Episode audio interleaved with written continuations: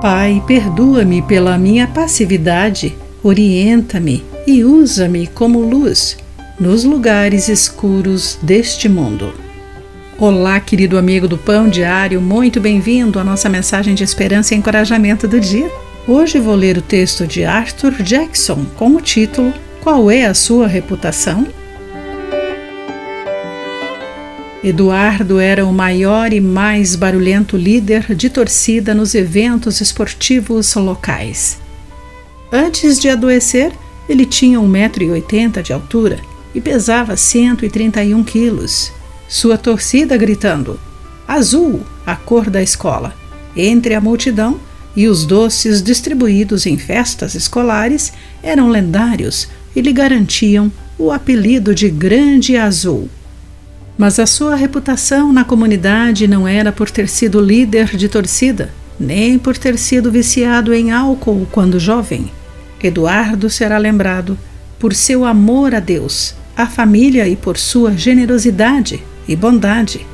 Durante o culto de despedida, que por quatro horas celebrou a vida dele, uma pessoa após outra relembrou como ele tinha sido maravilhosamente resgatado das trevas por meio do Evangelho e o poder de Jesus.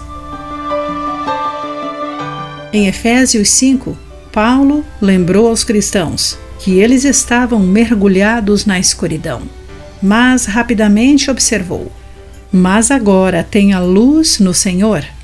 Vivam, portanto, como filhos da luz. Esse chamado é feito a todos que creem em Jesus. Os filhos da luz como Eduardo o foi, tem muito a oferecer aos imersos na escuridão deste mundo. Os feitos inúteis do mal e da escuridão devem ser evitados em todos os lugares. As pessoas precisam do testemunho brilhante e inconfundível daqueles a quem Jesus iluminou. Testemunhos tão distintos quanto a luz é da escuridão. Querido amigo, por que hesitamos em espalhar a luz de Cristo? Quais lugares precisam da sua luz? Pense nisso. Aqui foi Clarice Fogaça com a mensagem do dia.